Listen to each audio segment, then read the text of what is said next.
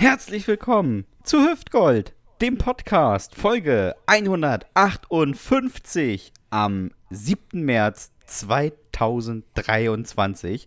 Und das muss man jetzt mal feierlich so sagen. Wir sind in der großen Geburtstagswoche, Dominik. Oh, ist es soweit? Ja, am Ist es 10. soweit? März 2020 kam die erste Folge raus. Krass, ey, wir sind drei Jahre am Start. Ja. Wie geil ist das denn? Und jetzt ist ja, jetzt ist ja seit dem 1. März ist Corona vorbei, offiziell, gibt keine Maskenpflicht mehr nirgendwo. Ne? Mhm. Testen scheißegal, steht doch alle an. Und uns gibt's immer noch. Stimmt. Wir sind Wir wie Herpes. Wir gehen nicht mehr weg. Wir waren vorher da und wir sind immer noch da. Richtig. Und Also, wir kommen wöchentlich. Wie, wie so ein richtig guter Herpes an der Lippe. ah, schön. Herzlich willkommen zum Herpes-Podcast. Äh, mir gegenüber sitzt, wie immer, das Body-Double von Kristall, der Schwibschwager von Werner Schulze-Erdel, der Hans Meiser Helmstedts, der Website-Konnoisseur. Sie kennen ihn vielleicht aus den Lokalnachrichten, wo man mal wieder über ihn berichten wird, wenn er seinem seltenen Fetisch nachgeht und sich nackelig an öffentlichen Gebäuden reibt. Er ist gerade noch mit dem AOK-Shopper durch Helmstedt gecruised und hat kontrolliert, ob alle Hecken auf dieselbe Höhe getrimmt sind. Denn Ja, der Frühling steht vor der Tür und So am Wochenende gab es mindestens mal 6 Grad. Da holt der gute Deutsche mal eben die Heckenschere aus der Garage und hobelt sich die Vorgartenbepflanzung auf 1,20 Meter runter. Wie dem auch sei, er ist der deutschsprachige Meister im Käsehobeln. Der Mann, der im letzten Jahr vier Marmeladen am Geschmack erkannt hat. Ah, drei davon waren Nutella. Der Strandkorbschubser von der Insel. Er bleibt einem im Gedächtnis, wie der Sand, den man sich am Tag nach dem Urlaub noch aus der Badehose und der Kimmel schüttelt. Naja, der Pumper aus Zinnowitz, der Daniel Aminati Helmstedts, der Meister Propper der Pommern. Nur für Sie wurde er heute aus dem Heim geholt, um diese Folge aufzuzeichnen. Live und in Capri-Blau, der feinmaschige Dominik Bartels. Capri Blau. Ja, ist aber schön. Ja, hübsch. Ist eine schöne Farbe, die mag ich. Siehste? Siehste. So, dann werde ich mich mal wieder äh, revanchieren. Liebe Menschen an den digitalen Endgeräten, bringen Sie sich in eine aufrechte Sitzposition. Ziehen Sie sich die Latexhandschuhe an und die Schlüpper wieder hoch. Denn hier kommt es, das Sams der deutschsprachigen Podcast-Szene. Der Mann, der wie Jürgen Vogel aussieht und wie Atze Schröder riecht. Falls jemand von Ihnen einen Bademantel vermissen sollte, mit 90%iger Wahrscheinlichkeit hängt er bei ihm im Schrank. Er ist der Ditsche von Westerstede, der Udo Jürgens am Schifferklavier, der Sascha Hehn des Ammerländer Schlauchbootverleih. Er hat als Kind nie den Kindergarten besucht, weil man dort nicht rauchen durfte. Außerdem gab es dort gesundes Essen. Gesundes Essen war und ist für ihn ein Synonym für schmeckt nicht. Deshalb ging er als Fünfjähriger zu alten Omas mit nach Hause, hörte sich Geschichten über den Krieg an und fraß den Senioren die Weinbrandbohnen weg. In den Grund, in Ja, ich weiß, was gut ist. ja, Omas. In der, Grund, in der Grundschule in Teneva fühlte er sich wie Eminem, weil niemand seine Sprache sprach und er sich den Lifestyle seiner Mitschüler erst kulturell aneignen musste. Und seien wir ehrlich, Dominik, ne? Ich war auch der einzige Weiße.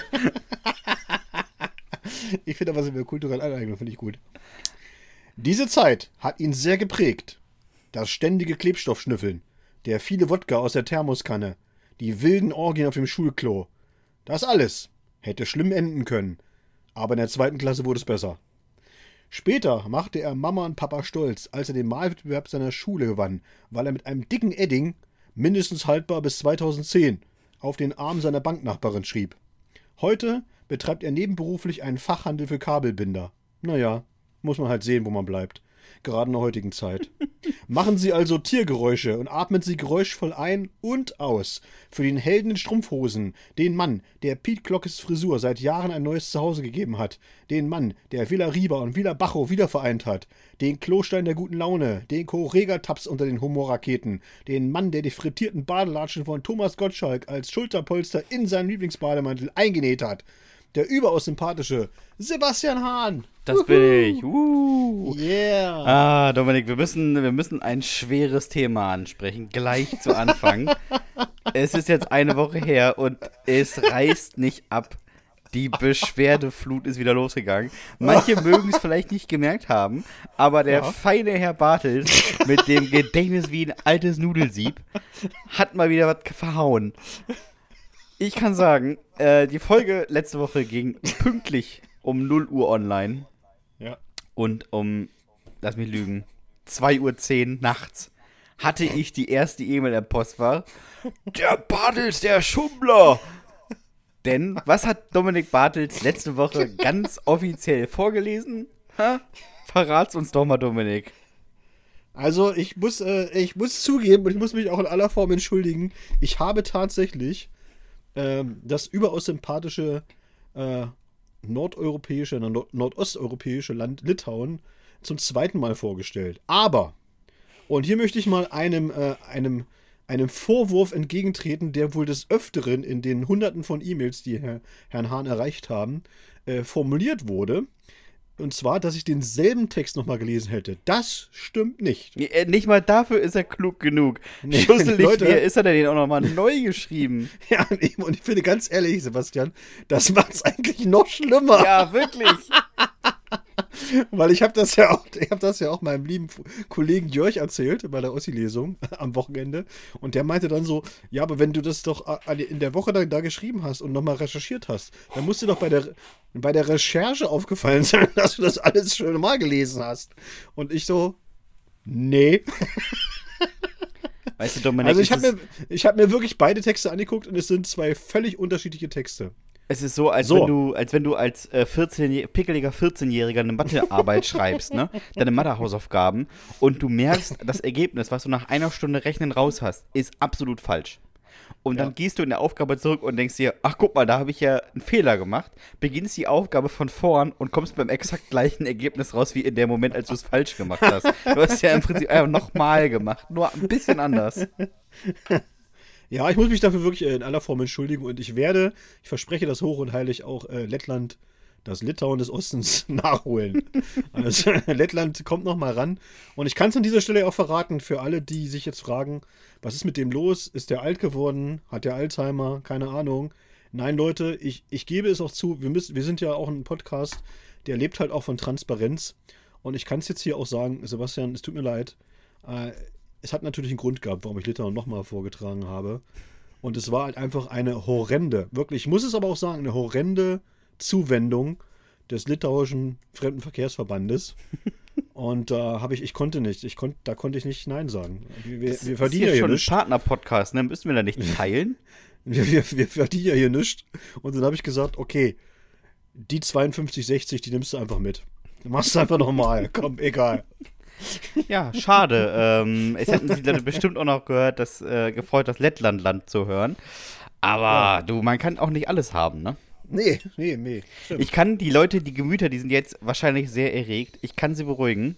Ich habe für diese Woche das richtige Land vorbereitet. Ich habe mich nochmal vergewissert, direkt vor der Folge.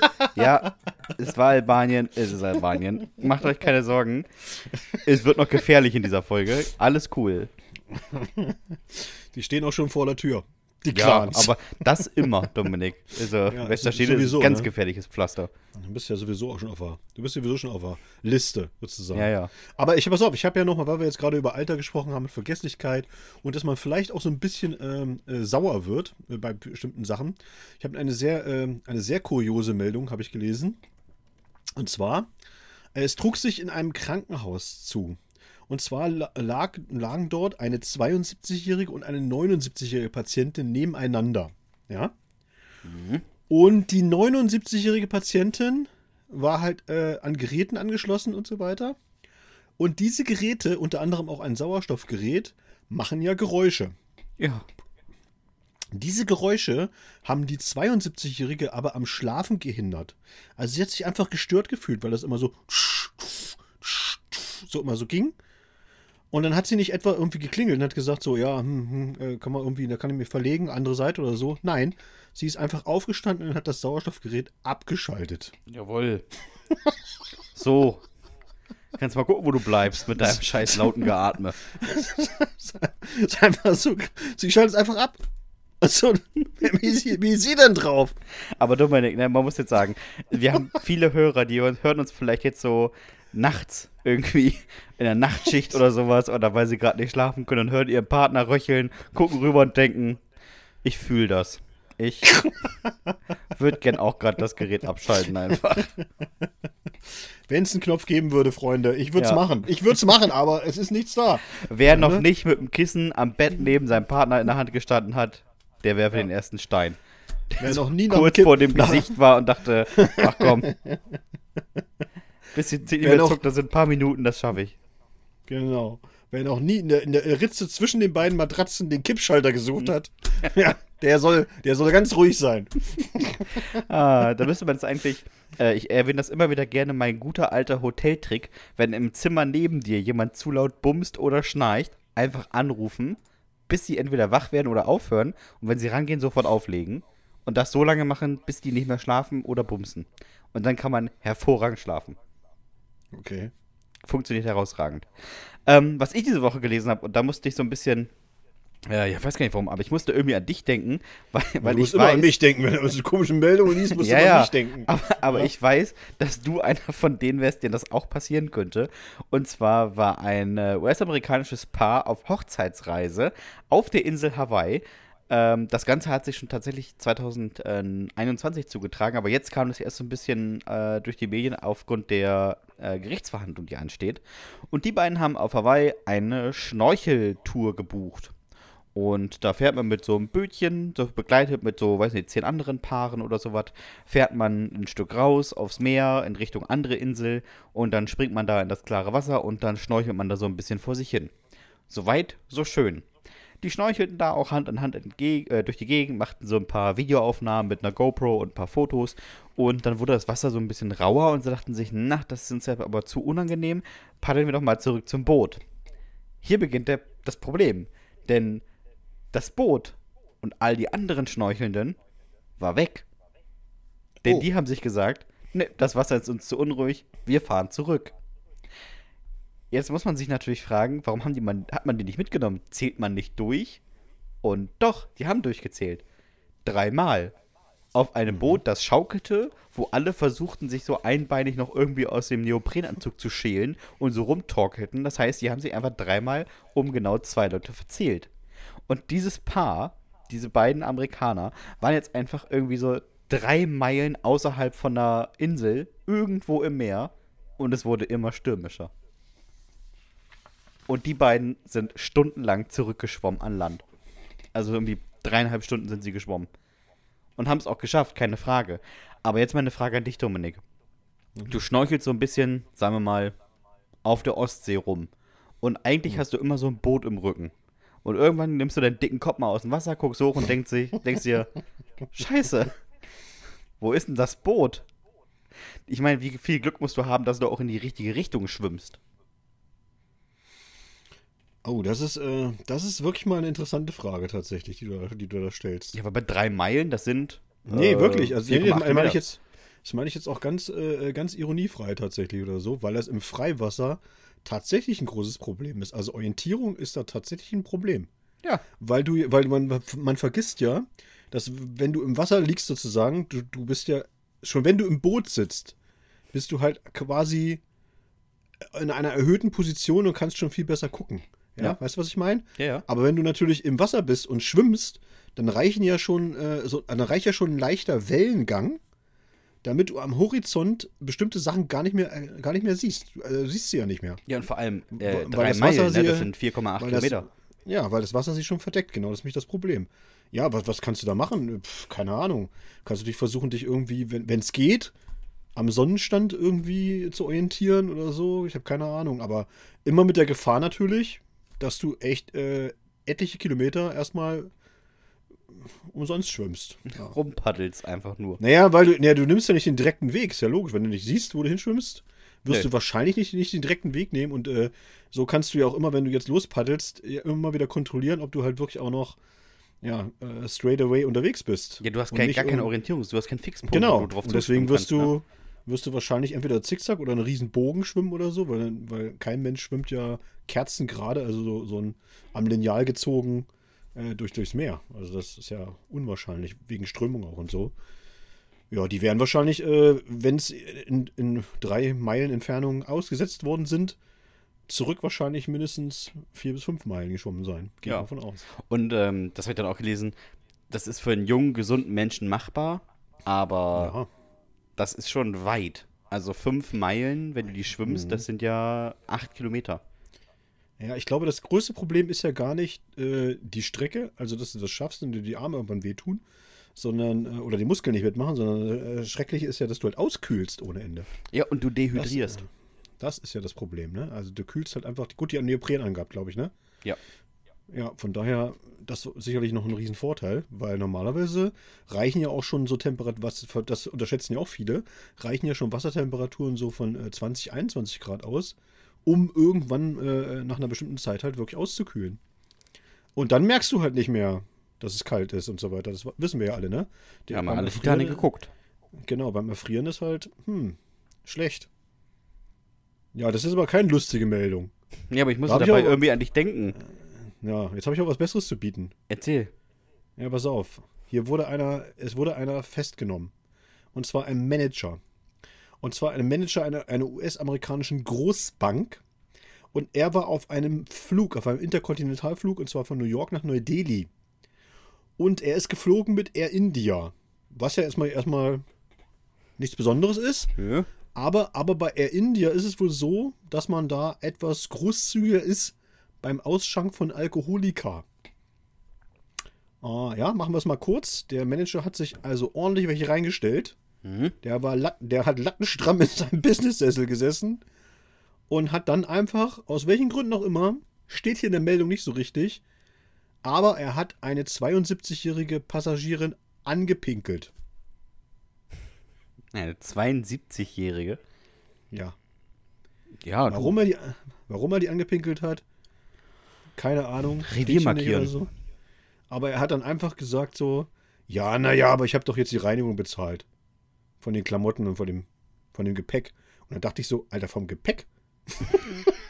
Was ist er denn für ein Rasensprenger? was, was hast du da gehabt, sag mal? war, war, das, war das irgendwie so ein Gardena 360-Grad-Ding oder was? Hast du da einmal rumgeschleudert? Weiß nicht, das, wie hast du denn das, das Gepäck getroffen? Das Gepäck oben in der Ablage, weißt du? das fand ich so, das fand ich eigentlich das Kurioseste an der Meldung, wo ich denke so, ja, okay, er hat, er hat sie angepinkelt, ja, Klamotten, schon klar. Aber das Gepäck, hat er die Reinigung des Gepäcks bezahlt? Naja, gut. Ist entlassen worden, der Mann.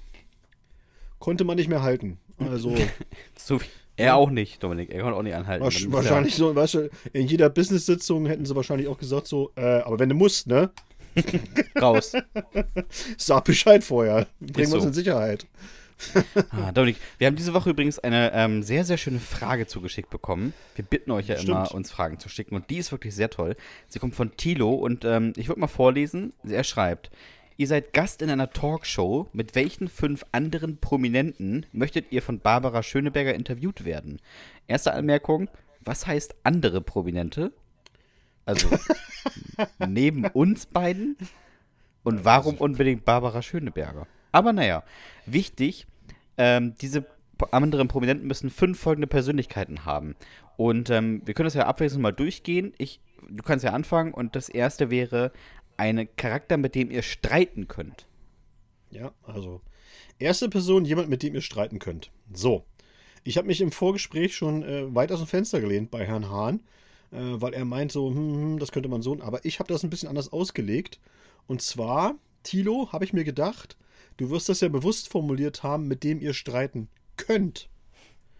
Und das ist ja, also ist ja eine Einschränkung, ne? Also man hat ja vielleicht viele Leute, die kann man nicht leiden und mit denen streitet man dann, aber dann passiert ja nichts. Und ich sag mal so, ein guter Streit besteht ja darin, dass man hinterher sich immer noch in die Augen gucken kann und äh, äh, ja, auf vernünftige Art und Weise Argumente austauscht. Und das, mal lieber Tito, könnte ich äh, äh, mit den Leuten, die mir zumindest bekannt sind, glaube ich, am besten mit Herrn Schwedler. Ja, Herr Schwedler ist ja äh, Teil der Ossi-Lesung, damit auch absolut prominent. Äh, und, und den, den Herrn Schwedler, mit dem könnte ich streiten, weil der ideologisch nicht so festgefahren ist. Also das mag ich besonders an ihm, muss ich ganz ehrlich sagen. Dass er zwar, äh, ja, äh, feste Überzeugungen hat, aber nicht so ein, nicht so ein Ideologe ist. Weißt du, was ich meine? So. Ja, ja, ich, Es gibt ja, auch- es gibt ja, ich versuche noch ja so Leute- herauszufinden, ob Herr Schwedler, also man, man kennt ihn zwischen Uelzen und Salzwedel, aber ob er jetzt als Das- prominent gilt, weiß ich nicht. Da, das reicht für mich als Prominenter. Und äh, das gibt ja halt so Leute, die sind ja auch irgendwie für irgendwas ganz besonders bekannt und, und mit denen könnte man aber nicht streiten. Also ich nehme mal so, ein- so, so ein ganz blödes Beispiel, so was wir vorhin auch hatten. Wenn wir jetzt so Christian Lindner da hättest, ne? So. Mhm. Was willst du denn mit, was willst du denn mit, mit so einem Typen streiten? Das bringt ja nichts. Also du würdest ja nur im Grunde genommen Argumente austauschen und im besten Fall äh, äh, zur Belustigung des Publikums äh, schreist du den einfach an und er sitzt dann da und, und äh, leiert trotzdem seinen, seinen Wust runter. Das ist ja kein Streit und das ist ja nichts, das bringt ja nichts. Und ich finde ja, so ein guter Streit, äh, der lebt ja auch davon, dass man so ein bisschen äh, Argumente austauscht und sich ein bisschen hochföhnt vielleicht, aber dann hinterher immer sagt so, ja, das war doch mal ein gutes Gespräch. Ja, Deswegen, deswegen äh, habe ich mir jemanden gesucht, wo ich halt weiß, dass er charakterlich dazu in der, in der Lage ist, wirklich äh, einen guten Streit ja, bestreiten zu können. weißt du, genau deswegen habe ich mir nicht so jemanden gesucht, sondern jemanden, der man einfach anschreien möchte. Ja. Und äh, meine Person ist Jan-Josef Liefers. finde ich einfach, oh, ich finde ihn einfach kacke. So. Und ich finde Sachen, die er macht, blöd. Und ich glaube, äh, wir wären auch nicht auf einer Wellenlänge und könnten uns gut streiten. Ohne große Ja, Erklärung. Ja, auf jeden Fall. Also das ist ja so. Aber Ja. das würde ja, es würde, es würde ja nichts bei rauskommen. Nee. Aber ähm, vielleicht ist anschließend mein, meine zweite Person, wir müssen ja abwechselnd machen, ähm, erklärender. Du würdest wahrscheinlich einfach nur äh, Blutdruck kriegen. Nee, würde ich nicht. Aber das, da komme ich gleich zur zweiten Person. Mach du mal, oder ich kann ja diesmal anfangen, oder wie auch immer du möchtest. Ja, ja, fang du mal ruhig an diesmal. Ja, die zweite Person ist jemand, den ihr selbst bewundert. Mhm. Und da habe ich Thomas Schaf. Mhm. Aus dem Grund der wirklich absolut norddeutschen Gelassenheit. Ja, aber der, den kannst du nicht in die Talkshow nehmen, der spricht ja nicht. Ja, aber ich finde, das ist bewundernswert, weil ich glaube, er wäre der Typ, den könntest du 20 Minuten anschreien und würde sagen, ja. Und dann wäre es ihm auch am Ende des Tages scheißegal. Und äh, der ist ja so durch sowohl seine Fußballkarriere als auch durch seine Trainerkarriere gegangen, dass er immer gesagt hat, ja. Und finde ich absolut, ist bewundernswert. 40 Jahre davon leben, zu sagen, ja. Und damit auch richtig gut voranzukommen. Okay. So, jetzt Ich- äh, ich habe, du ähm, den? Ich habe äh, zwei Leute, weil die erste Person ist leider schon tot. Ja. Erich Honecker. Nee, nee, nee. Äh, Und zwar ist das Anja Niedrigenhaus. Ist eine, äh, eine Kriegsfotografin, die äh, ja krass unterwegs war tatsächlich, also wirklich überall in der Welt und hat einfach äh, wahnsinnig gute und eindrück eindrückliche Fotos gemacht. Und da hätte ich mir, äh, es, mit der hätte ich wirklich gerne mal gesprochen. So, die ist halt 2014 erschossen worden in Afghanistan bei einem Fotoeinsatz und so weiter. Und es gibt ja auch einen Preis, der nach ihr benannt ist und so weiter. Alles okay. Aber da hätte mich wirklich interessiert, äh, äh, warum man das macht. Also, ne? Die ist ja dann auch im Jugoslawienkrieg gewesen und dann äh, sind die da mit irgendwelchen Raketen beschossen worden und keine Ahnung, mitten im, mittendrin und so weiter. Ja, also, ne? Man begibt sich da in Gefahr, um, um, um Fotos zu machen, um Bilder zu machen, um was zu dokumentieren. Hätte mich äh, sehr interessiert. Äh, aber weil das natürlich nicht geht, ist klar, und Mhm. ich ja Thilos, Thilos Frage ordentlich beantworten wollte, habe ich mir als Prominenten ausgesucht, den ich sehr bewundere und oder, oder sehr schätze und mit dem ich gern sprechen würde, wäre Armin Müller-Stahl. Armin Und Müller-Stahl, wer ist das denn nochmal? Ja, das äh, ist toll, dass du den nicht kennst. Ist das dieser Da sieht man Schauspieler? mal- Da sieht man mal, was du für eine Bildung hast. Er ist eben nicht nur Schauspieler. Er ist halt Schauspieler, Musiker, Maler, Schriftsteller, ein absolutes Ausnahmetalent und wahrscheinlich einer der ganz, ganz wenigen internationalen Stars, die Deutschland überhaupt hat. So, ja, ne? Der hat halt, äh, im, der, und zwar eine sehr, sehr spannende Biografie, ist halt im, im Osten, also in Ostdeutschland halt äh, aufgewachsen und hat dort auch schon Erfolge gehabt, ist dann ausgebürgert worden in den äh, Anfang der 80er Jahre. Nach Westberlin ist dann, hat dann auch Karriere in Westdeutschland gemacht und, und dann auch noch Karriere in Hollywood. Und nebenbei eben noch Bücher geschrieben, äh, ganz tolle Bilder malt er und äh, ja, absolutes Multitalent. Mit dem würde ich gerne mal sprechen. Ja, Gut. top. So, äh, Nummer drei. Ein Prominenten, der aus der Comedy-Branche kommt. Da finde ich übrigens, um kurz ein ähm, Haken, bei Comedy-Branche in Talkshows absolut nervig, wenn die Comedians, das fällt da nämlich häufig auf, ähm, ausschließlich Autoren lustig sind und in so ähm, in, in Talkformaten ausschließlich aus ihrem Programm äh, aus ihrem Programm zitieren können.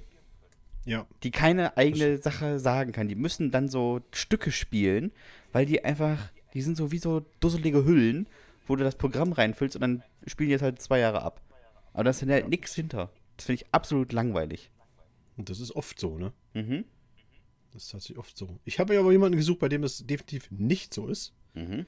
Äh, ich weiß auch gar nicht, ob er so richtig äh, Comedy-Branche, ob man ihn dazu zählen sollte, muss, kann, würde ich aber tatsächlich machen. Und zwar ist Olli Schulz.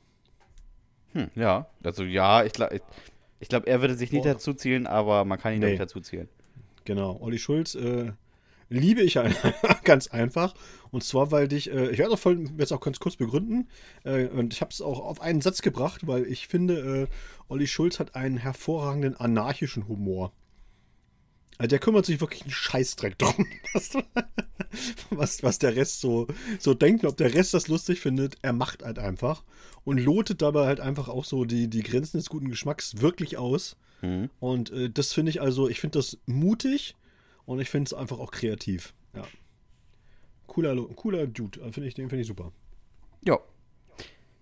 Ich habe, ähm, den kennt wahrscheinlich, den kennen wahrscheinlich die meisten gar nicht. Ich habe Tarkan Bakci. Kenne ich auch nicht. Kennst du auch nicht, weil du äh, hier niemanden, niemanden kennst, Herr äh, Müller-Stahl.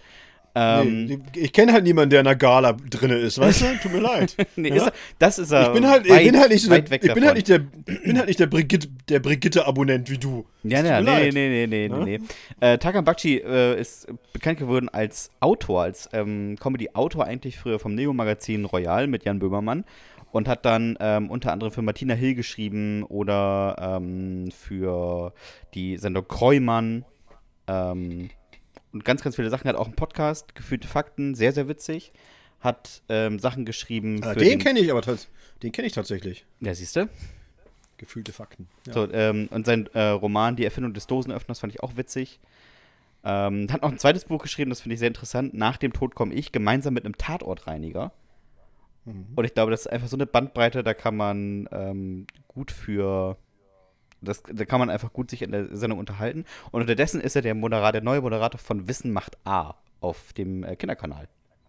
Okay, dann ist das ein Abstieg. Also Ja, ich glaube, ich glaub, Kinderkanal ist ein Aufstieg. ja, ja. So oder so. Ja. Äh, vierte, und das ist, der vierte ist gar nicht richtig prominent, sondern der vierte ist eine, Pers eine Privatperson, die aber was krasses erlebt hat. Kennt man ja auch, ne? In der Talkshow jede Woche irgendwie so ein Heini dabei, der äh, 40 ähm, Blackpflaumen sich eingeführt hat und jetzt davon berichten muss. Und ich habe mir aber einen richtig krassen Typen rausgesucht, den ich wirklich interessant finde und den ich auch schon mal wo gesehen habe. Und zwar André Wirsig. Das werden die meisten auch nicht kennen. Ähm, der Mann ist Das wären die meisten. Vielleicht den. Wollen wir, Nee, noch nee, ein bisschen, schon ein bisschen der, menschlich? der Mann ist, kein, das ist kein Mensch mehr, das ist eine Maschine. Also schon okay. das. Ähm, der ist nämlich Extremschwimmer und er ist der, er, der einer der 16 ersten und sowieso der deutsche erste, der die Ocean 7 absolviert hat, also die größte Herausforderung im Langstreckenschwimmen. Ähm, durch den Ärmelkanal geschwommen in neun Stunden oder ähm, die Cookstraße oder die Straße von Gibraltar, das sind 14,5 Kilometer, ist er in vier Stunden geschwommen. Da können sich die beiden Amis vor Hawaii mal eine Scheibe von abschneiden, würde ich sagen. ähm, also der kann wirklich richtig, richtig gut ähm, schwimmen. Und ist äh, also ist auch der Erste, der ähm, ähm, in die Schweinebucht von ähm, Helgoland geschwommen ist. Von St. Peter-Ording aus. 18 Stunden lang für 48 Kilometer. Das ist ja, das ist, äh, das ist krass. Ja, also ich glaube, das ist super interessant, sich das anzuhören. Vielleicht nur für ganz wenige Leute, aber ist ja meine Show. Nee, ich könnte es verstehen, tatsächlich. Muss dir ganz ehrlich sagen. Ich finde solche Leute auch interessant. Deswegen würde ich das auch gar nicht wundern, dass ich auf einem ähnlichen Terrain unterwegs bin wie du. Ich glaube, weil da ähneln wir uns wirklich. dass wir das halt äh, krass finden. Äh, nicht nur das, was die Leute verbracht haben, sondern eben, äh, das wäre ja bei André Würsing halt genau das gleiche so, äh, sondern man auch fragt so, wie funktioniert sowas eigentlich, ne? Das ist ja wirklich eben diese, diese menschliche Grenze zu verschieben und eigentlich etwas zu tun, was ja rein theoretisch viele Menschen können müssten, eigentlich, ne? Von der, Ja. Von der Physiologie her, sag ich mal. Denn wenn er das schafft, ist es ja nicht unmenschlich, sondern es ist ja möglich als Mensch. Aber äh, offensichtlich kann er das nur. Oder Ja, beziehungsweise und, noch. und auch diese Frage, greifen. sag mal, was ist los? Also, was hat dich dazu bewegt? Hast du da wie Forrest Gump irgendwann an der Nordsee gestanden und gedacht, da schwimme ich jetzt aber mal nach, nach Langeoog rüber? Vielleicht hat er auch einfach nur so eine. Vielleicht hat er auch einfach nur Angst vor Booten. Das kann ja Nee, auch sein. weißt du, vielleicht hat er auch da gestanden und irgendwie, weißt du, drei Kinder dabei, alle am Heulen, die Frau genervt, die hat einen Sonnenstich, fühlt sich nicht gut und er hat gedacht, ich gehe kurz ins Wasser. Und ja, hat, ich, ich schwimme weg. Ich schwimme jetzt nach ich- Helgoland. ich schwimme mal Zigaretten holen. Ich komme gleich wieder. Ja, richtig.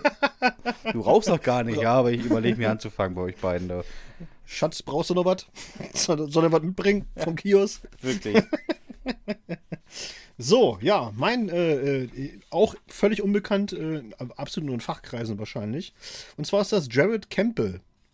Jared Campbell ist äh, Ultramarathonläufer aus Amerika und er ist der einzige Mensch auf diesem Planeten, der dreimal den Barclay-Marathon absolvieren konnte. Von Gewinnen will man mal gar nicht reden, weil wir, ich muss jetzt mal ganz kurz erklären, was der Barclay-Marathon eigentlich ist. Das ist also äh, ein, ein Lauf über 160 Meilen, querfeldein. Man hat 60 Stunden Zeit und muss fünf Runden absolvieren, die aber nicht immer gleich sind, sondern man muss mal so rumlaufen, mal so rumlaufen. Also man kann sich kaum orientieren. Zurückzulegen sind insgesamt 18.000 Höhenmeter. 18.000 Höhenmeter. Und äh, man startet und äh, man muss bezahlen dafür 1,60 Dollar. Ja. Wenn man mitmacht. Erlaubt sind keine technischen Hilfsmittel. Äh, du hast nur Kompass und Landkarte. Es gibt keine Verpflegungsstation und keine medizinische Hilfe auf der Strecke. Also, um das immer klar zu machen: 60 Stunden, das sind ja so zweieinhalb Tage, ja, die du Zeit hast. Und auf der, ist es nichts da auf der Strecke. Nichts. Gar nichts. Du hast nur Kompass und Landkarte und musst dich da durchschlagen. Und äh, man kann jetzt mal sagen, die Geschichte, es gibt ja den Lauf gibt es schon länger. Und äh, in, insgesamt äh, dürfen da immer so um die 40 Leute mitmachen jedes Jahr. Mhm. Mittlerweile waren es 1000 Starter. Ins Ziel gekommen sind überhaupt bis jetzt nur 18. 18 Ja. von, von 1000. So. Und er ist halt, also acht, es gibt 18, äh, also 18 Einläufe sozusagen. Ne? Also es sind, nicht mal, es sind nicht mal 18 verschiedene Leute, sondern man muss ja noch mehr abziehen, weil er das Ding ja zum Beispiel dreimal, also hat dreimal das geschafft, ins Ziel zu kommen. Und es gab noch so einige, die haben es zweimal geschafft. So, ne? Also es sind eigentlich noch viel weniger Leute, die es tatsächlich überhaupt geschafft haben. Und ähm, da würde mich halt auch mal interessieren, äh, wie kommt man auf so eine Idee überhaupt? Ja. So. Und ich habe da tatsächlich mal so eine Doku drüber gesehen. Und das fand ich sehr interessant, weil Jared Campbell hat mal gesagt über diesen Lauf, der Barclay Ultramarathon ist halt anders als andere Laufveranstaltungen, weil es bei anderen Laufveranstaltungen geht es darum, dass du es schaffst. Der Barclay ist dafür gemacht, dass du es nicht schaffst. Es geht also im Grunde genommen ums Scheitern.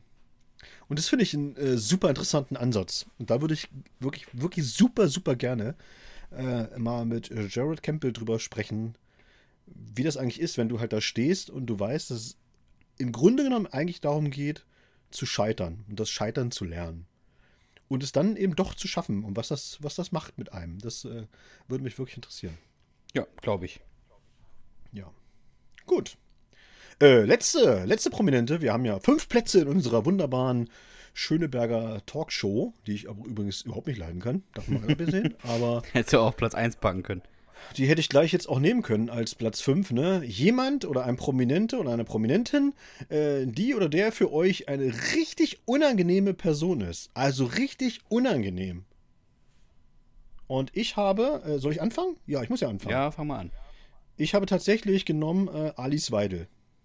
Aber das, das wäre mir zu einfach. Nee, aber nee, das ist mir nicht so einfach, sondern müsst ihr echt sagen, die braucht wirklich nur reinkommen und wie die schon ihre Fresse zieht. Da könnte ich schon ausrasten. Wirklich, es ist wirklich so. Die braucht gar nichts sagen. Wie die guckt. Wie die guckt. Wie die schon, wenn, wenn irgendein anderer was sagt, ihre Mundwinkel so komisch verzieht, könnte ich schon ausrasten. Macht mich mega aggressiv. Wirklich. macht, an, an der Frau macht mich wirklich alles aggressiv. Wie die redet, diese Stimmlage, was sie sagt, wie sie es sagt, wie sie da sitzt, ihre Mimik, äh, die regt mich nur auf. Wirklich. Die regt mich nur auf. Ich finde die so unangenehm. Äh, möchtest du wissen, wen ich als, ähm, wen ich habe? Ja? Ich habe ich hab eine Person, die ist prominent und eine, die ist nicht prominent. Und äh, meine prominente Person ist Wolfgang Kubicki. Oh, der ist ja genauso. ja. Das, ist doch das ist doch genau so ein Dude, weißt du? Wo du denkst, wie schaffen die das eigentlich, dass die da sitzen in diesem Bundestag und können diesen Idioten die ganze Zeit ertragen? Ja, wirklich. Wie schafft man das? Also, was muss man für eine Selbstbeherrschung haben, um da nicht irgendwann mal hinzugehen und zu sagen, Alter, ganz ehrlich, geh sterben. Es ist. Was, was, was, was soll das hier? Was ist das hier mit dir? Also. Oh, ganz unangenehmer Typ, wirklich. Ja, und wenn es äh, nicht eine Prominente sein müsste, müsste es meine Klassenlehrerin aus der siebten Klasse sein. Äh, ähnliche Kragenweite wie der Kupiki. Auch eine ganz unangenehme Person. Möchte ich, möchte ich jetzt nicht namentlich ansprechen, aufgrund rechtlicher Konsequenzen, aber alle, die das hören und sie kennen, werden wissen, nee, hat er recht. Ganz unangenehme Persönlichkeit. Lieben Gruß an, die, äh, ans Schulzentrum an der Koblenzer Straße. Ich glaube, bei mir war das mehr umgedreht, dass die, wenn die, wenn es die Frage kommen würden, würden alle Lehrer sagen, die unangenehme Person wäre für mich Dominik Bartels. Über den, der Name darf hier nicht fallen. So. Schlimmste, was wir jemals in der Schule erlebt haben? Dominik Bartels. Sehr unangenehme Person. Ja, sehr schön. Tilo, das war, äh, hat uns sehr viel Spaß gemacht. Ja. Vielen, vielen Dank. Vielen, vielen Dank, mein Lieber. Das äh, war wirklich eine schöne Frage. Also auch gut aus, äh, ausformuliert und so. Und dann auch mit diesen Unterkategorien fand ich wirklich cool. Bin ich hat mir Spaß gemacht. Ja. So, äh, das äh, ist äh, aber auch wirklich eine schöne, äh, ja, ein schöner Zeitpunkt, um mal überzuleiten zu unserer beliebten Kategorie Litauen Teil 3. ja, richtig. Nee, Dominik, einer von uns beiden hat das hier unter Kontrolle. Also. Also, meine Freunde, wir reisen heute nochmal ins Baltikum. Meine Damen, mal keine Hoffnung. Nein. Nein, also, äh, mal im Ernst, ne? Unsere schöne Kategorie Erdkunde für Dummies. Diese Woche ist dran der geschätzte Herr Hahn und im Gegensatz zu Herrn Bartels passt er natürlich genau auf, beziehungsweise notiert sich das vernünftig, wenn da irgendwie Länder äh, ausgewählt werden. Und deshalb dürfen wir uns heute freuen auf ein Land, das, soweit ich mich erinnern kann, zumindest eine, eine schmale Küste auch am Mittelmeer hat. Leg mal los, mein Lieber. Mache ich, ist gar nicht so schmal. Albanien, liebe Friedensrichter und Freunde der Tipico Sportwetten, Doppeladler und Adiletten. Oh, gleich das im ersten Satz die Klischees runtergeritten ohne Ende. Jawoll. Es ist ein Land im Südosten Europas und grenzt an die Gewinnerländer Montenegro, den Kosovo, Nordmazedonien und Griechenland. Albanien ist sehr bergig, im Sommer heiß und trocken, im Winter dafür eher mild und regnerisch. Also bis auf die Berge klingt das jetzt erstmal nach Niedersachsen, aber es gibt doch den einen kleinen, aber feinen Unterschied. Wenn man Albanien Fun Facts googelt, dann kommen halt keine Fun Facts, sondern eine bedrohlich wirkende E-Mail ohne Absender, die einen fragt, ob man wirklich über Albanien lachen möchte. Ich habe mich entschieden, dass ich lachen will. Komme was wolle, liebe Friedensrichter. Albanien erfährt in den letzten Jahren einen enormen Tourismusboom.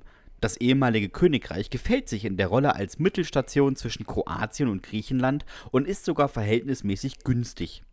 Man schläft in netten Unterkünften und kann am Abend den Giro beobachten. Hierbei treffen sich die Albaner und gehen abends nach dem Essen gemeinsam spazieren. Alle in Landestracht, Adiletten, Tennissocken, Jogginghose und Unterhemd. Auch die Männer. Wer jetzt mit dem Vorurteil im Kopf diesen Text hört, in dem ein junger Mann mit kahlgeschorenen Schläfen, einem etwas zu eckigen Kopf und einem Streichholz im Mundwinkel knöchelknackend hinter mir steht, der sei herzlich willkommen. Alle Fakten aus diesem Text habe ich nicht ergoogelt, sondern wirklich und voll, mit vollem Ernst von einer waschechten Albanerin. Vielen Dank, Ayeta. Oder wie sie selbst sagt, aus zweiter Hand aber gut erhalten. In Albanien findet man bis heute die naturbelastendsten Strände Europas. Warum? Das ist wahr. Naja, weil man mal vor ein paar Jahrzehnten die komplette Riviera mit Bunkern dichtgeklatscht hat, die sich jetzt so langsam die Natur wiedergeholt hat. Mehr Natur geht nicht? Naja, wenn man also mal keine Lust mehr auf Natur, äh, auf die Sonne hat, einfach nach unten in den kühlen Luftschutzbunker und einmal Urlaub machen wie der Führer 45. Wer will das nicht? Dazu gibt es das Nationalgetränk Albaniens, Raki. Mmm, schmeckt der beschissen. Irgendwas um die 50 Umdrehungen, angeblich nach Lakritz schmeckend, schmeckt Raki immer, als hätte einem ein depressiver Brenner Durchfall gewünscht. Apropos Durchfall. Albaniens Hauptstadt Tirana hat keine einzige McDonalds-Filiale. Im muslimisch geprägten Oh. Land gibt es aber auch sonst nur wenig Restaurants von Fastfood-Ketten, denn man legt eher Wert auf gemeinsames Abendessen mit anschließendem Spaziergang. Wo wir gerade bei Religion waren. Als Albanien noch vom Hoxha regiert wurde, versuchte man es zum absoluten Kommunismus umzuformen und rief daher den Atheismus aus. Sympathisch, man kann sie unterhalten. Was soll ich sagen? In der Zeit gingen die Gewalttaten in Albanien um 40% zurück. Einen klaren Zusammenhang herzustellen, das überlasse ich jetzt aber mal anderen Leuten. Vielleicht ginge sie auch zurück, ging sie auch zurück, weil zu dieser Zeit die Opinga absolut en vogue waren. Opinga oder Opinka, je nachdem wie man sie nennen möchte, sind Lederschuhe ohne nennenswerte Sohle, deren Spitze nach oben hin aufgerollt ist, sodass man immer ein bisschen aussieht wie ein arbeitsloser Flaschengeist. Schick, aber halt völlig ungeeignet für eine Prügelei. Es sei denn, man schlägt sich mit einem schlechten Zauberer für Kindergeburtstage. Ist auch mit Wegrennen blöd, ne? Ja, wirklich. Mit so einem kleinen Glöckchen oben dran. Ah, naja, immer- ich weiß auch nicht, ob ich das immer, mag. immer, immer ein bisschen peinlich aus. Ja, wirklich. Guck mal, läuft da wieder der kleine Muck. Ja. Bis 2017 war Albanien das Land mit den ärmsten Menschen in Europa. Mittlerweile sind sie auf dieser Hitliste nur noch auf Platz 2. Denn wo leben noch schlechter verdienende Menschen, Dominik? Richtig, in Italien. Der Grund dafür Was? ist. Ja, wirklich. Die, der Durchschnittslohn ist da geringer. Der Grund dafür ist unter anderem Amazon. Der Konzern war einer der ersten, der seine kompletten Callcenter nach Albanien verlegt hat und dort aufzog. Andere Firmen folgten ihnen. Mittlerweile legt Albanien ein rasantes Wachstum hin. Etwa 80 Prozent der arbeitenden Bevölkerung schafft bei ausländischen Unternehmen. Die restlichen 20 Prozent der Unternehmen wurden aus dem planwirtschaftlichen Sumpf herausgeholt, privatisiert und erfreuen sich ebenfalls angenehmen Wachstums. Wenn, ja, wenn da nicht diese ständigen Konflikte untereinander wären. Man kennt es. Man wartet seit drei Tagen auf ein Amazon-Paket, ruft in der Hotline an und hört, wie sich im Hintergrund geprügelt wird. Man ist sich irgendwie uneinig in Albanien. Gibt es doch nur Albaner und Griechen, Aromenen, slawische Mazedonier, Exilbulgaren, Roma, Balkan-Ägypter, Bosniaken, Serben, Montenegriner und Goran. Alle in einem Land. Und alle finden sich untereinander nur so mittelmäßig. Einig ist man sich nur im Knabbern von Sonnenblumenkernen und beim Rest wird vorsorglich gestritten. Auch wenn man derselben Meinung ist. In Albanien leben übrigens gerade mal 2,8 Millionen Menschen.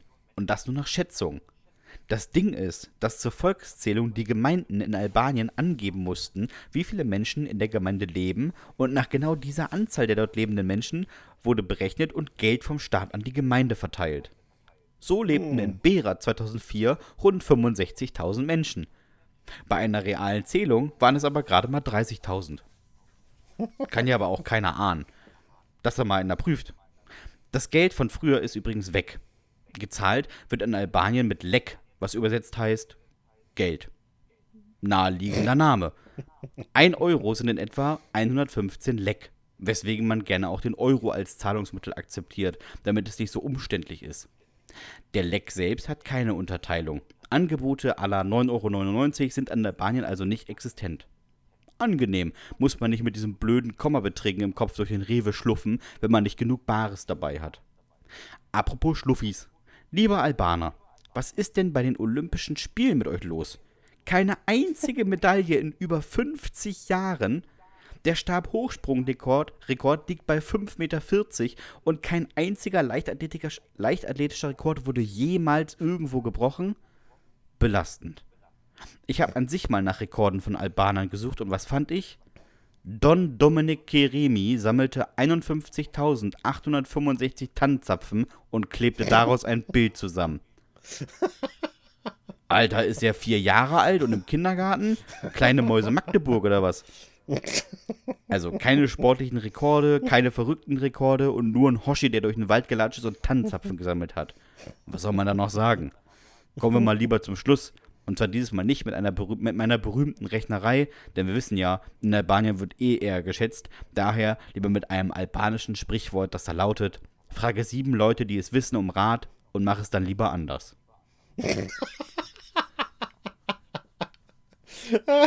das finde ich gut. Das, sollten wir Julia Engelmann schicken, finde ich. Kann sie in einem neuen Programm unterbringen, auf jeden Fall. Ist so. Ja, wieder mal so ein, kann sie, ihre Sprüchekalender kann sie erweitern dann. Mit so einem Sprichwort, das hat wenigstens mal was. Frage sieben Leute um Rat und machst dann einfach so, wie du denkst. Ja, das finde ich super. Großartig. Ja. Man muss ja auch sagen, man hat gemerkt, dass du Hilfe hattest. Professionelle Hilfe. Albanische Hilfe. Albanische Hilfe hattest du. Man hat das deutlich gemerkt. Ja, wirklich? Ich. Ja, fand ich schon. War gelogen. Glaube ich nicht. Nee. das glaube ich nicht. Naja. Äh, Dominik, äh, bevor du dich jetzt äh, anfängst, akribisch auf, auf das, Nep das Nepal. Nächste, auf, Nepal. Auf das nächste Woche vor, äh, vorzustellen, Land vorzubereiten, was möglicherweise Nepal, Nepal ist, möglicherweise Nepal. aber auch irgendein anderes Land mit N, also Nicaragua oder könnte, sowas, hattest du ja auch schon mal. Ähm, das könnte auch Litauen nochmal machen. Richtig. Frage ich, Nordlitauen, frage ich dich lieber an dieser Stelle, haben wir eigentlich Post bekommen? Ja, wir haben Post bekommen. Äh, vielen Dank dafür natürlich an dieser Stelle. Wir freuen uns da immer wirklich sehr. Äh, schreibt weiter. Schreibt weiter, Freunde. Äh, es ist äh, großartig. Und ich fange mal an heute äh, mit, mit, einem, mit einer Jugendsünde, die ist anonym eingesandt worden. Und die hast sie Melange genannt. Und ich sag mal so, ist auch wieder so eine Jugendsünde, wo man denkt, vielleicht ein bisschen kompliziert gedacht. Ja. Und dann hätte man sich die Ausführung sparen können. Aber er hat es durchgezogen. Und der anonyme Mensch schreibt: Ich habe mal meinen Haustürschlüssel verloren. Wir wohnten ja damals in so einer Hochhaussiedlung und mein Nachbarn waren zwar selten arbeiten, allerdings auch nie dazu bereit, die Haustür zu öffnen, wenn mal jemand klingelte. Ganz ehrlich, ne? Willkommen in der Hochhaussiedlung. ja, wirklich, ne? Könnten ja, könnten ja die Bullen sein, auf keinen Fall mach mal auf. Meine Mutter und mein Vater waren selbst auf Arbeit. Und ich, ich kam nicht ins Treppenhaus. Also überlegte ich mir andere Wege. Beim ersten Mal kletterte ich auf einen Baum und sprang auf den Balkon der im Erdgeschoss lebenden älteren Dame und klopfte dann so lange an ihre Balkontür, bis sie mich reinließ. Ich drückte mich an ihr vorbei, orientierte mich in Richtung Wohnungstür und zack, war ich im Treppenhaus. Am nächsten Tag war ein Katzennetz um ihren Balkon gespannt. Schade. Es musste also ein anderer Weg ins Haus führen. Da beobachtete ich die Müllabfuhr, die gerade aus den Untiefen kam. Klar, der Müllschacht. Einfach hochklettern, bis ich in meinem Stockwerk bin und gut ist. Ich kletterte also in den siffigen, stinkenden Container und hangelte mich über die alten Müllsäcke in das Fallrohr. Das war jetzt nicht allzu eng und ich konnte mich ganz entspannt an den metallenen Seiten abdrücken, so dass ich gefahrlos nach oben kam. Das ging jetzt auch zwei Stockwerke lang sehr gut. Warum ist der Idiot denn nicht einfach im ersten Stock schon rausgekraxelt? fragt ihr euch jetzt. Naja, ja, da, naja, also da hat halt wer gequatscht im Flur. Und da habe ich mich nicht getraut. Also bin ich weiter nach oben. So, ja, klar, logisch. Ja. Wäre auch ein schönes Bild, wie er dann, weißt du, Klappe geht auf, er kommt raus. Moin! Ja. Einfach so tun, als würde man es immer machen. Abklopfen und aussteigen. Ja, genau. Einfach so, ne? Einfach mal ganz kurz, genau. Kurz, kurz die Ärmel ausschütteln. Moin! Nein, Dominik, ganz wichtig, du kommst aus diesem Schacht und sagst, welches Jahr haben wir? großartig. Ist noch 2009. Das ist wirklich gut. Nee, oh, nee, nee, gar nichts anderes sagen. Nur, nur, diesen, nur diesen Satz. Welches Jahr haben wir? Aber auch mit so einer ganz irren Stimme, so weißt du? Das war super. Ist der König schon gefallen? Ich also weiter nach oben. Und dann, hm, naja, dann gab es plötzlich kurz Licht und auf das Licht folgte das Geräusch eines fallenden Plastiksacks, der mich mit nach unten in den Container riss, an mir aufplatzte und seinen Inhalt eröffnete. Interessant, wie Essensreste der letzten zwei Wochen, benutzte Binden und Tampons, Bananenschalen, Soßenkleckse und abgelaufene Wurst eine ganz eigene Melange des Erbrechens auf einem hinterlassen. Ey, mir war so schlecht, dass ich bestimmt zehn Minuten im Container lag und erst aus ihm herauskletterte, als von oben neuer Müll ankündigte. Das verstehe ich übrigens nicht so richtig. Also ihm war ja so schlecht, dass er erstmal noch zehn Minuten in diesem ganzen Ding lag. Ich, ja, weiß ich nicht. Weißt du, man muss erstmal, weißt du, erstmal schön die Nüstern ganz weit auf, um, den, um, um das nochmal in sich aufzunehmen, so, weißt du? Für die nächsten Jahre. Es wird ja im wieder, naja. Im Nachhinein betrachtet schon besser, dass ich schon im zweiten Stock vom Müll erwischt wurde. Ich hätte ja auch noch bis ganz hoch, in den achten gemusst. Und da wäre der Sturz dann doch ganz schön lang gewesen. Ich klingelte übrigens so lange, bis jemand aufmachte. Im Anschluss stand ich mit einem Nachbarn im Fahrstuhl, der auf dem Weg nach oben einfach die nächstmögliche Zahl drückte und würgend ausstieg. Weil ich nicht wusste, was ich mit meinen Klamotten machen sollte, schmiss ich sie einfach in den Müll. Naja, ich war halt dumm. er schmiss, weißt du, er hat seine Klamotten einfach auch in diesen Müllschacht geschmissen und dann kam von unten so, ey! Es ist so ein bisschen Sollen das? eklig. Was soll denn das? ja. Bah. Ah, schön. Bah. Irgendwie ist es. Äh, naja, naja, naja. Jeder, der mal so seine, äh, seine schwarze Tonne mal zwei Tage, äh, eine, eine Woche nicht mit rausgestellt hat, weiß, wie das riecht, würde ich sagen. So. Ja, auf jeden Fall, aber ich, ich, ich bin immer noch ein bisschen erschrocken davon, dass er dann äh, einfach, ihm war so schlecht, dass ich noch 10 Minuten im Container lag. Ja, vielleicht war ihm schlecht vom Sturz. Also, naja, gut, ja.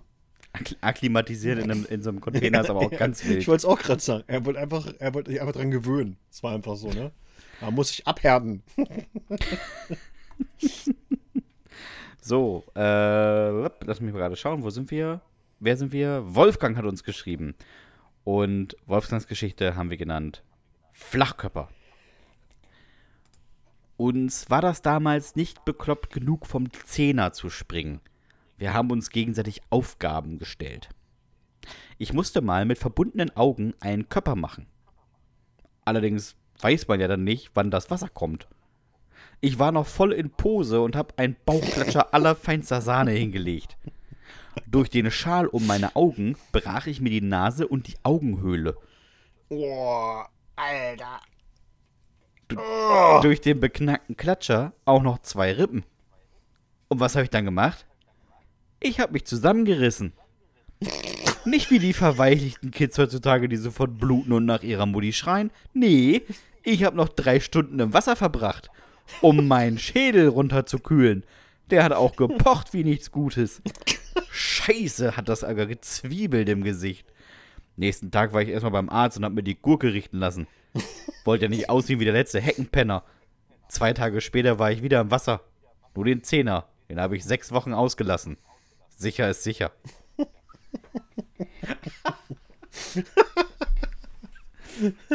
Großartig.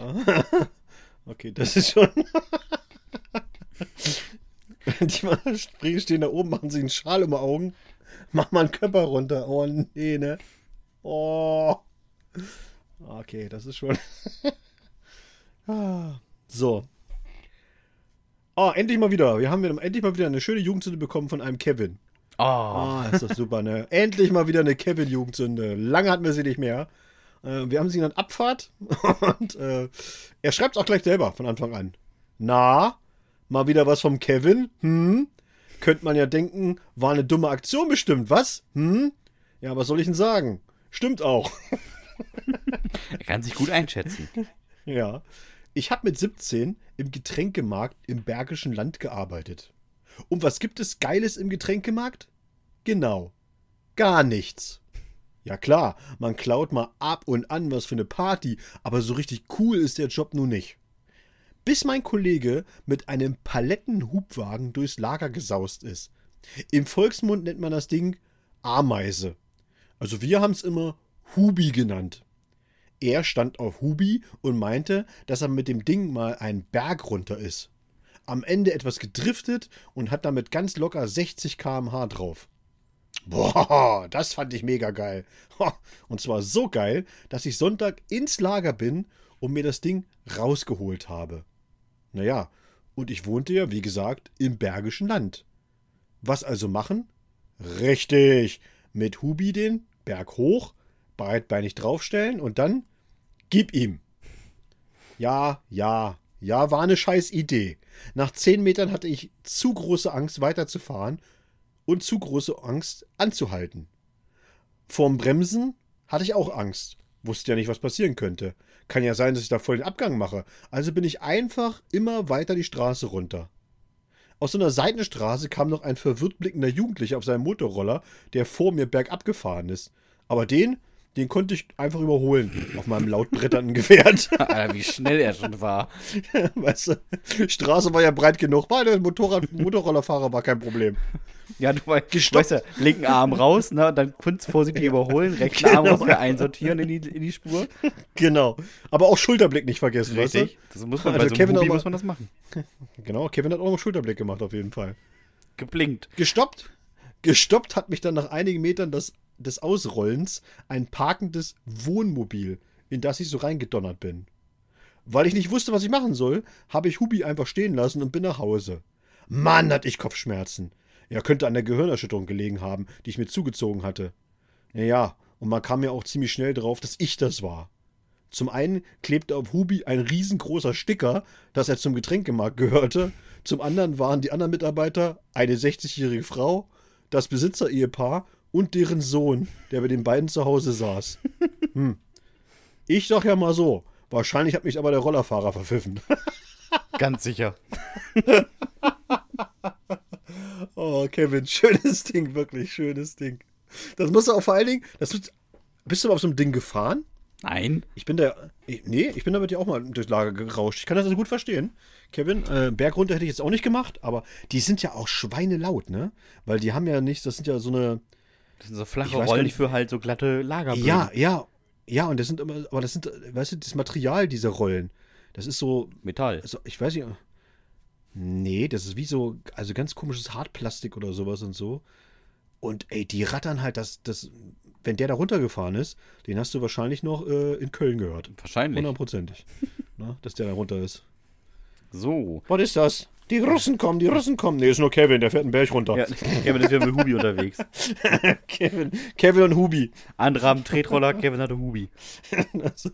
ist der Rettungshubschrauber? Landet der wieder? Christoph 17? Nee, nee, nee ist nur. Der Rettungshubi. Ja, ist, hier ist Hubi. Hubi kommt. Naja. Ja, Hubi kommt. Oh, das ist auch wirklich schön. Mama, ich gehe raus zum Spielen. Nee, nee, nee, warte mal. Ich höre, ich höre, da Hubi kommt um die Ecke. Warte mal noch fünf Minuten. Sehr schön. So. Wir haben mal seit langer Zeit wieder eine anonyme Jugendsünde bekommen. Und ähm, diesmal darf ich sie vorlesen, haben wir genannt gruselig. Ich war Anfang der 90er Jahre in meinem Wohngebiet, beziehungsweise in meinem Dorf, eine kleine Berühmtheit, ohne dass jemand wusste, wer ich war. Äh, und warum?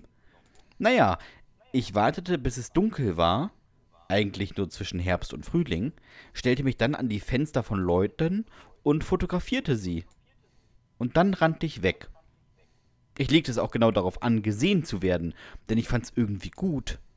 Ich trug dabei immer eine, meine schwarzen Sachen und eine Mütze, aus der ich mir Gucklöcher geschnitten hatte. Die Fotos habe ich zwar nie entwickeln lassen, aber ich hatte 25 Filme voll davon. Alter, 25 Filme. Rechne ich mal ganz, rechne mal ganz, ganz, ganz schnell aus. Frü früher waren das ja 36er, 36er Bilder auf so einer Rolle. Ja. Soll ich das im Kopf rechnen oder willst du das jetzt irgendwo eintippen? Das sind 900. Er hat, er hat, er hat einfach mal fast 1000 Leute fotografiert. Alter, ist das. Und dann, wenn, wenn er schreibt, in meinem Wohngebiet beziehungsweise in meinem Dorf, da kannst du mal davon ausgehen, dass er das halbe Dorf fotografiert hat, einfach mal. Naja, wenn es ein Dorf ist, kannst du davon ausgehen, Dominik, dass er das komplette Dorf mehrfach fotografiert hat. Oh, heute, guck mal, die Hildegard. Hat aber mal ihr rosa Zeug an. Ne? Hab ich noch nicht auf, hab ich noch nicht auf Foto. Ja, aber vor allem, er hat sie nicht entwickeln lassen. Das heißt, irgendwo liegen noch so 25 volle Filme, wo, Ja. wo einfach so Fotos drauf sind, die er irgendwann bei, weiß ich nicht, Fotodose oder wie auch immer diese Läden heißen, abgibt.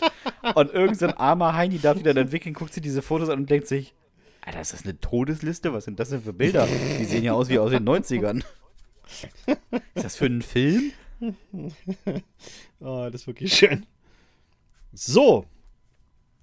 Kommen wir zu meiner letzten Jugendsünde, zu meiner Jugend, letzten Jugendsünde äh, für heute. Und zwar kommt sie von Patrick. Und die muss ich natürlich vorlesen, weil ich ja auch äh, äh, ähnliches, ein ähnliches Gerät im, im Keller stehen habe. Und äh, du hast es genannt Fehlkonstruktion. Und das kommt, wieder so in eine, dem- jetzt kommt wieder so eine BDSM-Sünde oder sowas. Aber ich weiß nicht, was es Nee, ist. nee. Ja. Ich habe mir mal für zu Hause ein Laufband gekauft. Was meiner Laufkarriere im Wege stand, war nur mein handwerkliches Unvermögen. Der Verkäufer sagte, es gebe zu diesem Laufband auch einen Aufbauservice. Denn mein Laufband war keins zum Aufklappen, sondern es bestand aus mehreren Teilen. Ich, männlich überheblich wie ich war, dachte mir, naja, die drei Teile zusammenschrauben, schaffe ich auch noch alleine. Zu Hause wurde das Ding geliefert und ich war, hm, überrascht.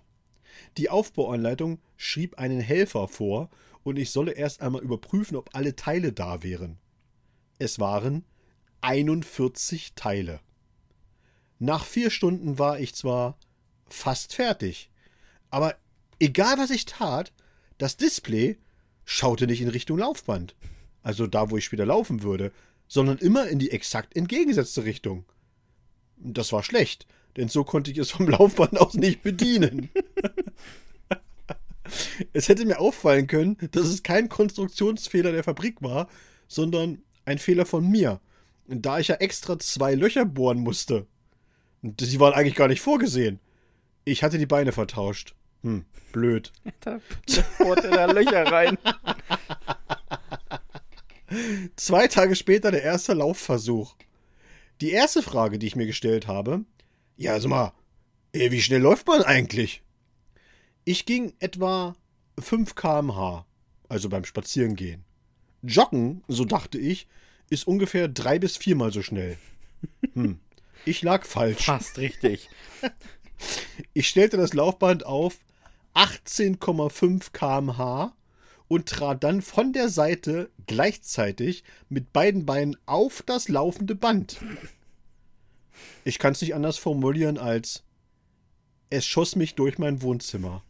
Ich brach mir das Handgelenk und den Ellenbogen, prellte mir die Rippen, zog mir eine Platzwunde an der Schläfe zu und das Schlimmste, ich kugelte mir einen Finger aus. Das ist das Schlimmste.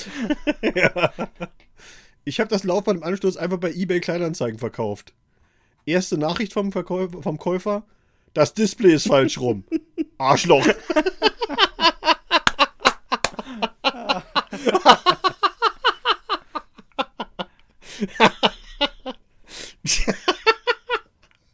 großartig. Das finde ich großartig. Ja, und für alle, die jetzt denken, so, wie kann denn das passieren? Also 18,5 km/h und so weiter. Ähm, vielleicht noch mal, wir müssen es vielleicht nochmal genau nochmal, äh, ne, also genau nochmal angucken, was Patrick da geschrieben hat. Er sagte, er hat das Laufband auf 18,5 km/h gestellt, aber er stand selbst noch nicht auf dem Laufband. Ja, ja, und vor allem Wa- für Leute, die, was ja nicht, logisch- die nicht wissen, was wie ja schnell logisch ist- 18,5 ist, ne? Eliud Kipchoge, der Weltrekordläufer, läuft 20. Ja.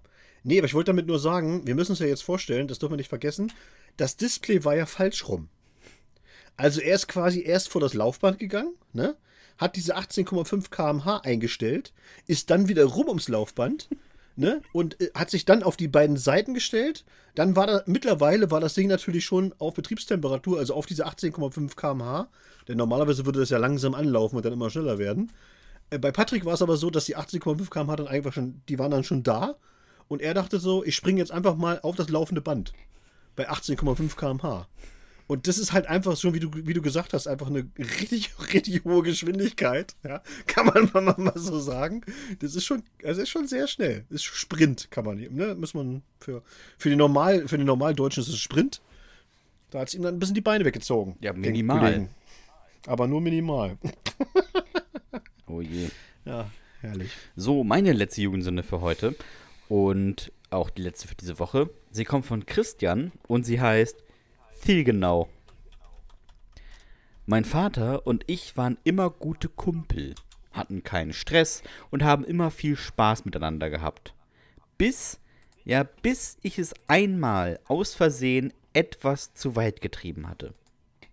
Mein Vater hatte seine Lieblingsposition eingenommen, saß in seinem Sessel, den Kopf in den Nacken gelegt, den Mund geöffnet und schlief.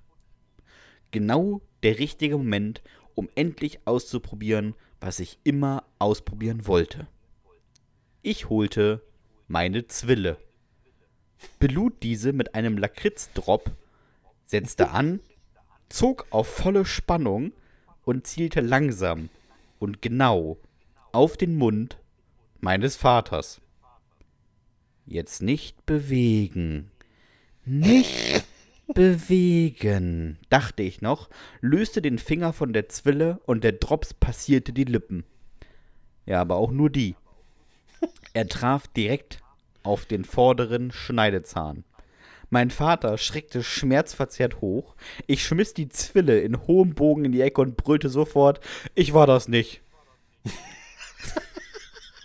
mein Vater hielt sich stinksauer die Hand vor dem Mund, flitzte ins Bad und nahm vor dem Spiegel die Hand von eben jenen. 1a Durchblick. oh, super. Alter Durchblick. Die, Bis zu den Mandeln. Ja. Bis zu den Mandeln konnte er einfach durchgucken. die oberen beiden Schneidezähne waren weg. Nach hinten geklappt und nicht mehr in der Position, in der sie hätten sein sollen. Spinnst du? lispelte er mir entgegen. Wie bitte? konnte ich nicht ohne böse Grinsen sagen.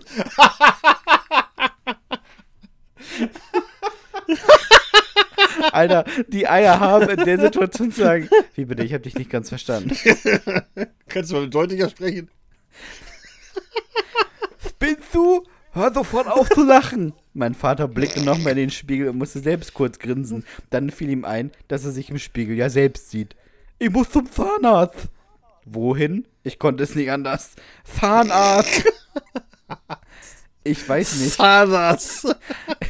Ich weiß nicht, woher ich die Eier hatte, in dem Moment Fragen zu stellen. Oder wie mein Vater sagen würde, zu stellen. Der Zahnarzt hat sich von mir die Situation auch dreimal erklären lassen und meinem Vater eine Brücke angefertigt.